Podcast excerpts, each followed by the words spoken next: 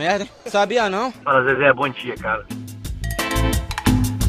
Jogando sem a bola. Bom dia, boa tarde, boa noite a você que está ouvindo agora, ou vai ouvir depois, ou vai assistir no, nas redes sociais este podcast. Seja bem-vindo ao Jogando Sem a Bola. Eu sou Will Pereira.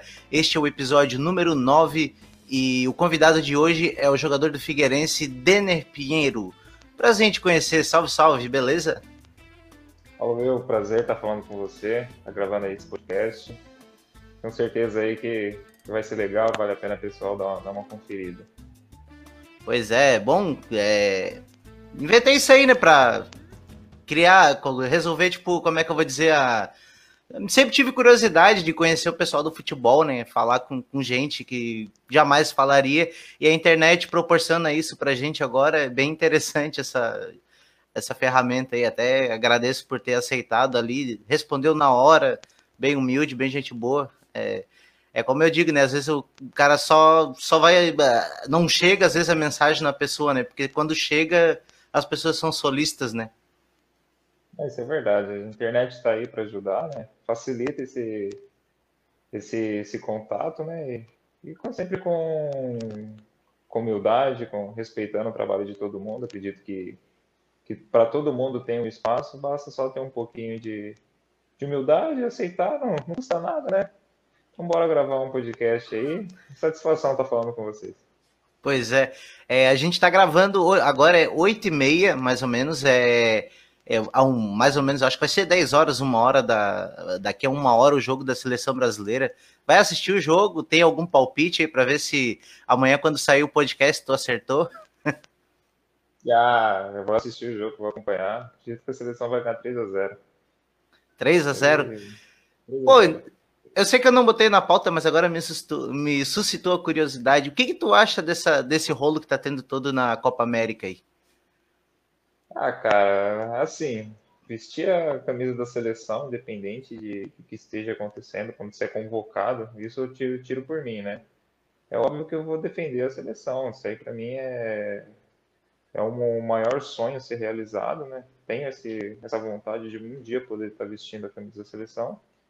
E eu vejo tudo isso com muita politicagem, né? É, todo mundo está querendo levar você pagar como certo, né? Se assim podemos dizer, como essa opinião de Covid, de política, de poder jogar, se tem jogo, não tem.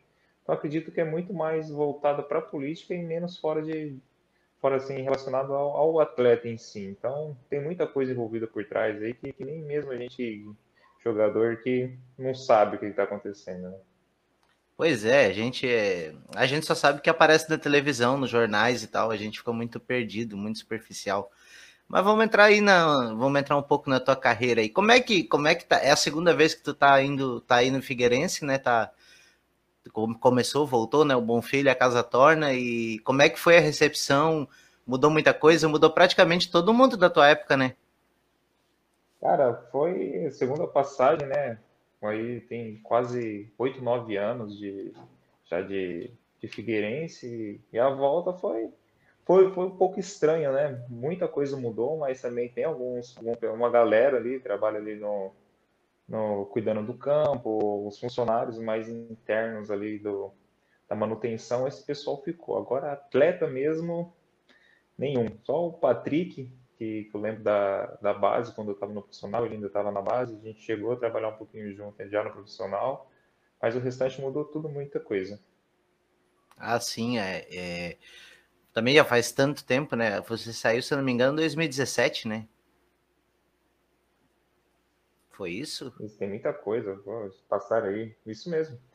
17 ali, acho que eu tenho até dúvida ainda, ainda não parei para pensar, acho que foi no início de 18, que eu fiquei afastado ali um tempo ali por causa da lesão, né, que eu tive do problema no cruzado, né, é uma lesãozinha um pouco chata, eu tive uma complicação, e acabou demorando um pouco mais o previsto, né, daí depois disso, a vida que segue, tomei meus rumos e fui indo adiante. E, e, como é que é, cara, é, é, essa questão da lesão, assim, né, cara? Porque eu, eu, fico, eu fico pensando por mim, né? Às vezes eu tô com a garganta inflamada, eu não consigo. Eu gosto de cantar, eu gosto de fazer as coisas assim, de falar e tal. E quando eu fico impossibilitado disso, me dá um, uma tristeza, uma depressão. E, Pô, e nem é o meu ganha-pão, né, cara? É um, é um hobby que eu levo a sério e tal, mas não, eu não dependo disso para viver, né? É, como é que é, cara, essa, esse sentimento de, de não tá inapto, não poder realizar a, a tua atividade principal e ainda, né, tem todo o prejuízo de estar tá lesionado e tal, e não sabe se vai voltar bem? Como é que é essa sensação? É o pior possível, né? Não tem é difícil se descrever o real sentimento. É um sentimento de, de impotência. Às vezes você começa até a duvidar é, de si mesmo, de, dependendo da gravidade da lesão. Você começa a se colocar em dúvidas se você vai conseguir voltar a jogar, se você vai voltar da, da forma que você estava atuando, né? É sempre um turbilhão de coisas. Então, a cabeça tem que estar principal, né? Na, na lesão é nem tanto a própria lesão em si, é a, o grau da do, da lesão, mas sim como que você vai lidar com a situação para poder retornar e fazer passar por todos os processos, por todas as etapas para poder estar tá apto 100% para poder jogar. É, sim, é, é complicado e tal. É, daí tem uma, é, assim, queria saber como é que como é que você se define como jogador, assim, quais são as suas principais características e qual é a posição que tu prefere jogar mais? O que que tu gosta de realizar? Qual é a função que tu prefere realizar em campo? como a maioria da torcida já conhece, né? Sou volante, gosto de atuar ali no, no meio campo. E minha característica sempre foi muita marcação, é, uma força. E com o passar do, dos anos, ganhando experiência, treinando bastante, hoje posso dizer que, que eu estou tendo uma boa qualidade na saída de bola, então já posso tirar aquele rótulo que às vezes as pessoas falam que, que primeiro volante é brucutu, é só para marcar. Tem uma qualidade técnica para também estar tá saindo jogando. Então, com o passar dos anos, a gente vai se aperfeiçoando, vai, vai adquirindo experiência e vai sempre melhorando cada dia mais, né? Então, hoje, com um passe melhor, com, com uma qualidade técnica mais aprimorada e, e sempre a marcação com muita força. Pois é, né, cara? É, tem e é importante o cara aprender várias funções em qualquer trabalho que o cara vai desempenhar. Eu vejo assim o próprio Diego Souza, né? O Diego Souza ele começou como volante, se não me engano, segundo homem de meio campo. Aí ele foi para meia.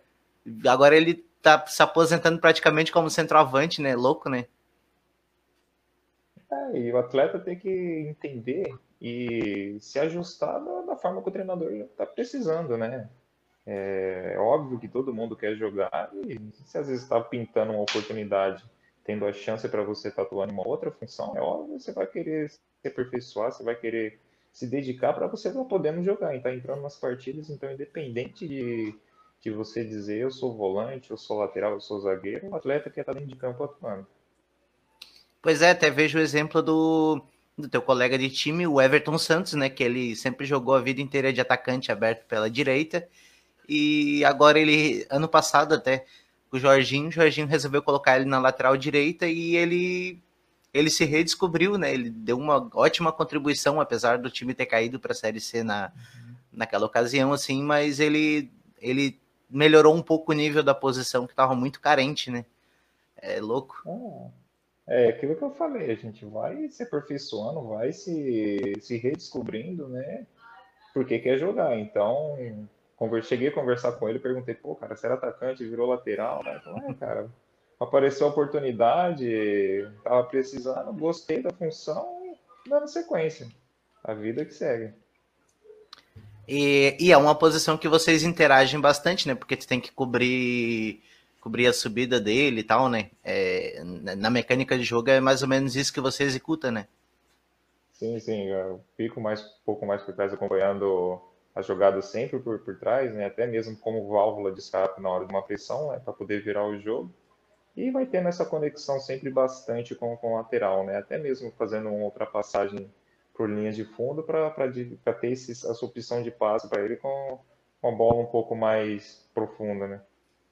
É, e uma pergunta assim, qual, em quais esquemas que tu, tu lembra assim de ter jogado assim nos principais e tipo desenho de jogo e qual que tu se adaptou melhor assim? a função?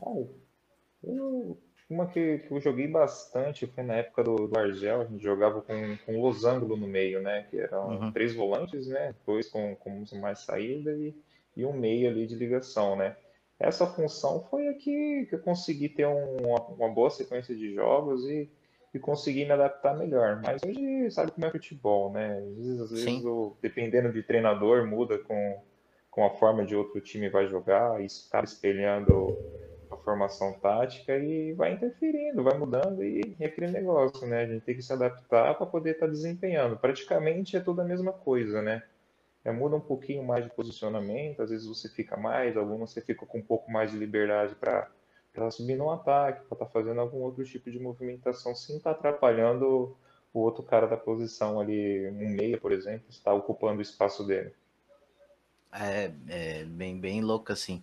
É, e se eu não me engano, tu começou em 2013, né, no futebol profissional, é isso? É, é eu, eu, eu, queria saber, eu queria saber assim, qual foi o sentimento? Tu consegue é, relembrar esse sentimento da primeira vez que tu pisou no gramado para jogar? Que tu, não sei se tu entrou do banco, se tu já entrou jogando. Como é que foi? Tu consegue lembrar?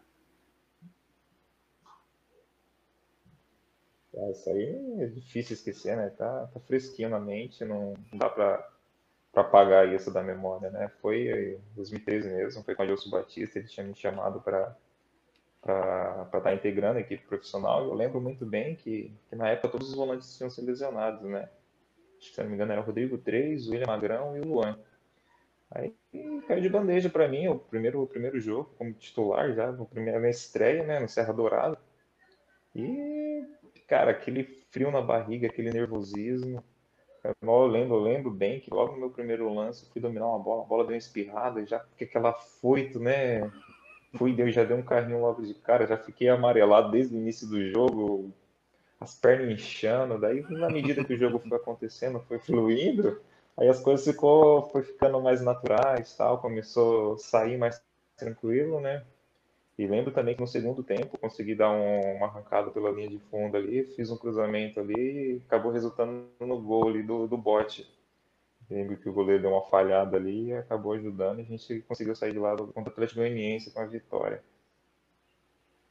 É, pois é, eu, eu, eu, se eu não me engano, esse time de 2013 começou com o Adilson Batista e terminou com o Vinícius Eutrópio, né?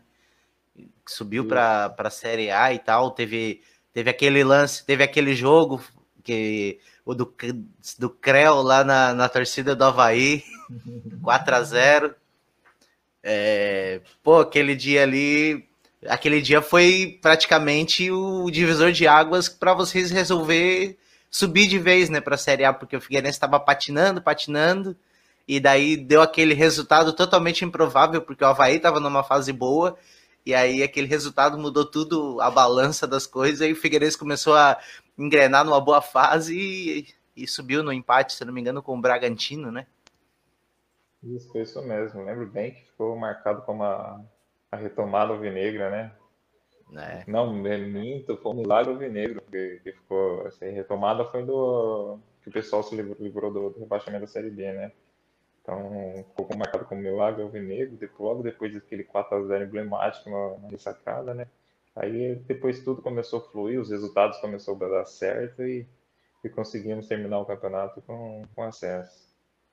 Pois é, cara, foi, foi, foi massa mesmo. Teve até a música do. Fizeram a reportagem no outro dia no. Como é que é? No, no Globo Esporte, e aí você falando ali do. É, a, o repórter ali, né? Um, dois, uhum. três, quatro. Dá coisa boa, cara. E porque eu sou torcedor do Figueirense, né? Eu tenho saudade dessas uhum. priscas eras e tal. Espero até que vocês agora, esse grupo aí, consiga se encarregar de devolver o Figueirense para a Série B e, e fazer o Figueirense subir de novo para a Série A, que é o lugar que um clube com essa torcida, com essa cidade bonita, merece estar, né? Nossa, sem dúvida. Figueirense cheguei aqui em 2010, nunca imaginei que o Figueirense pudesse um dia se encontrar na Série C, né? Pela grandeza do clube, a história, a torcida, né? Então, aceitei o desafio de vir para cá e tenho certeza que o, o, grupo é muito bom, as pessoas que estão gerindo o clube hoje são, são pessoas competentes, capazes e fazendo um bom trabalho. tenho certeza que a gente vai estar tá conseguindo estar tá colocando o Figueirense na Série B e devagarzinho a gente vai almejando coisas maiores durante os anos. É isso aí, tomara mesmo. É... pois é, eu tenho. E assim, pelo que eu vi assim pelos scouts, né? Que eu não, eu não vou conseguir é, precisar exatamente a época, porque é, aquela época ali, 2014, 2015, era tudo um pouco parecido, teve. É, mas eu acho que aqueles dois anos ali foram os dois melhores anos da tua carreira até agora, né? Onde você teve um, uma, uma maior participação assim, de jogos, né? Sim, sim. Foram os dois anos ali que para mim foram muito bons, né? Tive uma sequência boa, consegui jogar até mesmo com, com grandes atletas do, da minha posição no, no elenco e consegui ter uma, uma, uma, boa sequência. Então, acredito que ainda assim continua sendo os meus melhores anos de temporada, pelo número de jogos, tendo uma sequência boa, e tá conseguindo se jogar bem, conseguir se destacar e tá manter na posição, né? Espero também que, que agora, com, com a sequência de jogos, consiga estar tá, tá atuando em grande nível, até melhor do que, do que a temporada 2014-15, para estar, consequentemente, tá, tá está avançando de patamar, está evoluindo cada vez mais e está sendo sempre referência do, da posição. É isso aí. É, pô, tem mais uma coisa que eu queria perguntar aqui, mas eu não. Ah, até relacionado àquela época. Qual, qual que você considera o maior jogador que você jogou assim é, ao lado e qual que você jogou contra assim? Que você considera os mais pica como Cara, hoje, assim, atuando da minha posição, assim, tive grandes jogadores que jogou comigo aqui no, Figueirense. É, Marcos Assunção, Rivaldo, Rodrigo Souto, Paulo Roberto. São sensacionais, são ótimos, excelentes jogadores, onde eu pude evoluir muito e tá, tá desenvolvendo um pouco mais e ouvindo bastante. Nessa época eu ouvia muito, perguntava, é, tinha interesse em poder também estar tá trilhando um pouco e tá tá absorvendo o máximo de coisas para poder estar tá, tá implementando com o meu estilo de jogo, né? Um cara que me ajudou bastante em relação a isso foi o Marcos Assunção. É pela qualidade técnica, experiência que ele, ele tem. Acho que acredito para mim que da minha posição o principal o jogador que eu atuei ao lado. E agora contra isso aí, não dá para esquecer, teve um jogo no Scarpelli, atuando ali contra o São Paulo, marcando o Kaká. Aquele para mim foi um jogo que não dá para esquecer. Lembro muito bem de detalhes por detalhes. Lembro até quando o Kaká saiu do banco, o já tinha comentado comigo que era para estar tá fazendo uma marcação especial com ele, marcando individual. Lembro quando ele foi substituído, eu olhei e falei, Gel, o que, que eu faço agora? Ele falou, agora você joga. Aí foi, pra mim, foi o melhor jogo dele, foi em relação a isso, ele tá jogando contra uma pessoa que foi considerado o melhor do mundo, e ter marcado ele e ter assumido ali o, o campo tomando conta ali, sem dúvida foi o melhor jogo e, o melhor atleta que eu atuei contra. E, e o homem é cheiroso mesmo? Cara, não. não aquele jogo não tá sentindo nada, só tava executando, fazendo ali e tava roubando o papel dele. Tem uma história que eu, que eu sempre vi, vi só, eu sempre gosto de ouvir essas entrevistas com jogadores e jogadores. Tem um índio, né? Que ele, que ele marcava o, o zagueiro, né? Ele tava ali, ficava ali perto do atacante e tal, e puxando assunto. É tipo, ah, ô, amanhã eu vou levar minha mulher no restaurante tal, não sei o quê. Sabe se aquela, aquela escola é boa pro filho e tal? E o cara se distrair um pouco na conversa. Quando a bola chegava nele, o cara rachava o cara no meio. e passava dois minutos, ele tava ali do lado. Pô, velho, então, cara, pô, tô, tô com um problema lá em casa. Ficava conversando com o cara e picando o cara quando pegava a bola. É uma baita abordagem, né? Pô, sem dúvida. Dá para tirar dela da atenção também. E tá aproveitando quando pega algum jogador que está um pouco mais avoado no jogo, você desliga o cara de concentra e em fração é. de segundo você toma na frente dele você acaba mudando o jogo. É, o futebol tem dessas, né? O mundo é dos espertos. É, eu lembro também outra do Índio, assim, que foi muito engraçada, é que ele tem a, tinha a mandinga de, de sempre entrar mascando um chiclete e aí ele não achava o chiclete, não achava o chiclete. E agora, acho que contra o São Paulo. Aí ele pegou e. Cadê meu chiclete? Não tem chiclete para emprestar e tal. E o cara não fala, ninguém tinha. Aí ele foi no jogador do São Paulo e tirou o chiclete da boca do cara e. e comeu. Imagina a cena, cara. Imagina a cena, você é louco. Cara, é... eu tenho uma pergunta aqui que eu ia fazer, mas vamos pular. É... Cara, eu queria saber como é que é a rotina, cara, de um atleta. É... Desde o acordar, o quanto tempo de treinamento, o que que faz, é... alimentação, se eles mandam. Provavelmente a nutricionista deve mandar alguma alguma coisa para vocês executar, né? É, eu queria saber um pouco desse bastidor, né? Eu nunca tive vendo treinamento e tal, nada. Cara, é uma vida comum, normal. É, dependendo do horário do treino, eles estão tendo dois períodos. Você acorda, você toma o seu café da manhã normal, você vai pro clube, veste sua roupa, você treina ali umas três, três horas ali, você fica no CT. Isso se o treino for um período. E acabou ali, é, tudo normal. Você tem sua família, você tem suas obrigações para estar tá fazendo, precisa pagar a conta. É, são as preocupações de rotineiros de qualquer outra pessoa. Às vezes a gente acha que atleta tem uma vida toda muito diferente, glamurosa. É, não é nada disso que, que parece ser aparenta, né? Tem problemas, tem família para cuidar, é, problemas pessoais para resolver e vida que segue. Fora isso, dependendo da situação do clube, também tem mais um, um desgaste mental para estar tá se preocupando, para estar tá tentando solucionar todos os problemas de, de uma maneira mais, mais leve. E tem uma coisa que, dependendo do clube que tu joga, o mês ele tem 90 dias, né? É deve ser deve ser complicado, né? Tem, tem que pensar nisso daí. Eu sigo o lema aquele, é, devo e não pago, nego enquanto puder.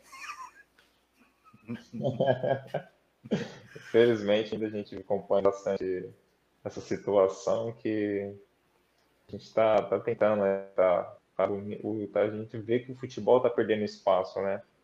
É, os clubes que estão passando por essas dificuldades, eles acabam sendo prejudicados, né?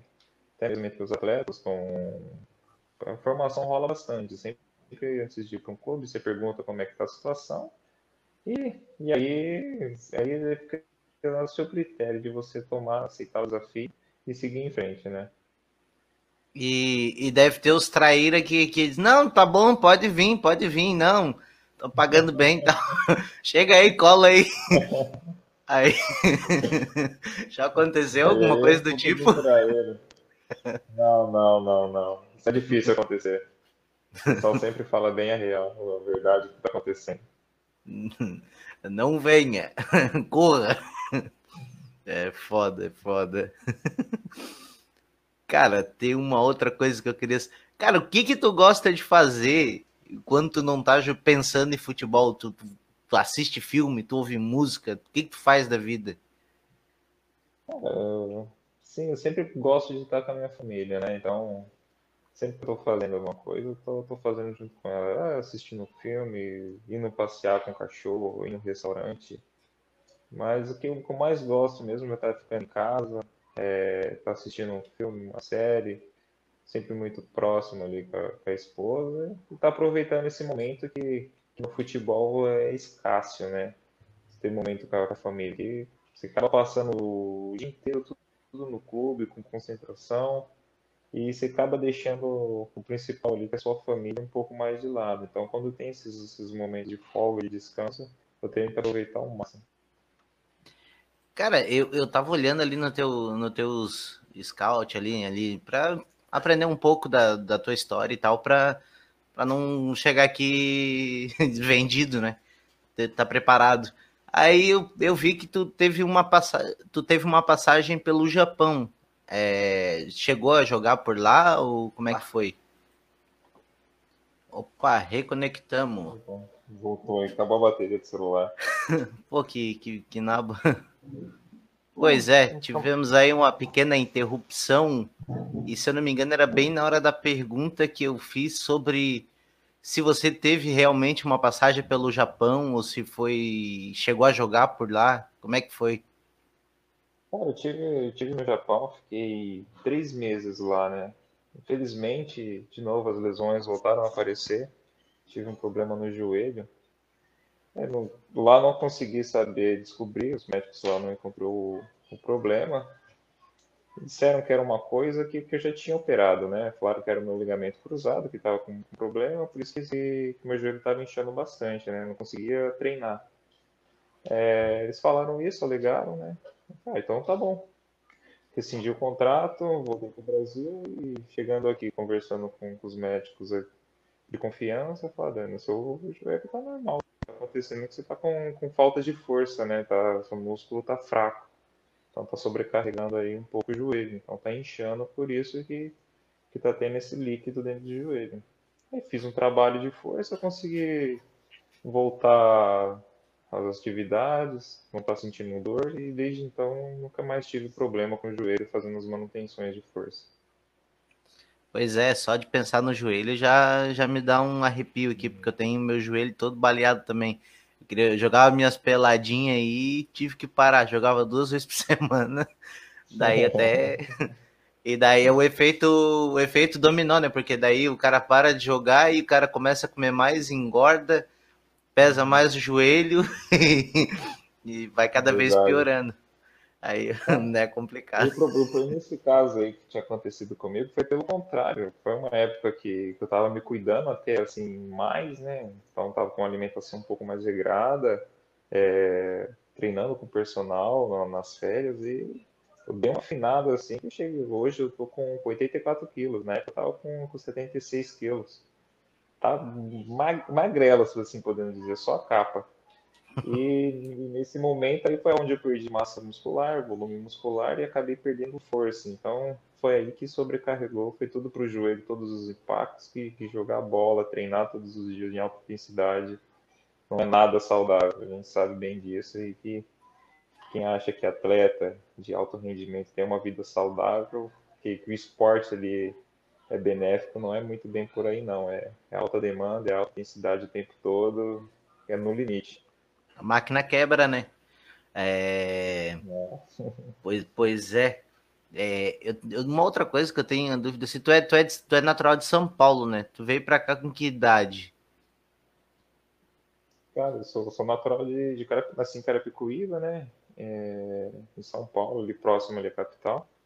Cheguei aqui foi 2010, no final, do, de, final de 2010. Fazer uma avaliação, lembro que, que era uma peneirona, assim, cara, só acho que era em torno de, de 36 a 40 e poucos meninos só em avaliação e foi passando ali uma semana, aquele grupo todo de 36 ficou, ficaram oito. Aí desses oito foi para uma avaliação já junto com, com a equipe do, do infantil na época. Aí diminuiu, acabou passando ali, eu acho que três ou quatro ali conseguiu ter uma sequência. Aí, pois é. Minha, minha, carreira aí, né? uma jornada pelo Figueirense. É, é, a carreira de futebol é isso, né? Vai uma galera, todo mundo quer ser jogador de futebol, mas no final só fica dois, três aí. O resto vai ter que fazer outra coisa, vai ter que trabalhar de pizzaiolo igual eu. tem que fazer pizza, vai ter que inventar alguma coisa, vai estudar. É, e assim, que, aí eu perguntei o que, que tu gosta de fazer e tal. É, Pô, cara, eu acho que eu não tenho mais nada para te perguntar. Tem alguma coisa que tu queira falar? Ah, eu queria estar agradecendo a oportunidade de estar contando um pouco aí do, da minha experiência no, futebol, que, eu, que eu já passei, que ainda que, que eu planejo ainda viver, né?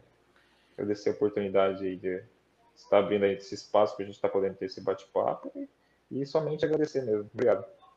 Pois é, eu que agradeço, porque sou um cara, sou um cara que mora aqui na Palhoça, pobretão e tal, que resolveu fazer conteúdo independente, é, não tem ajuda de ninguém, não tem patrocínio, não tem nada, tô, não sou apadrinhado por ninguém, e tô tentando fazer de maneira aí sozinha mesmo, lobo solitário, tentando produzir conteúdo para divertir o pessoal.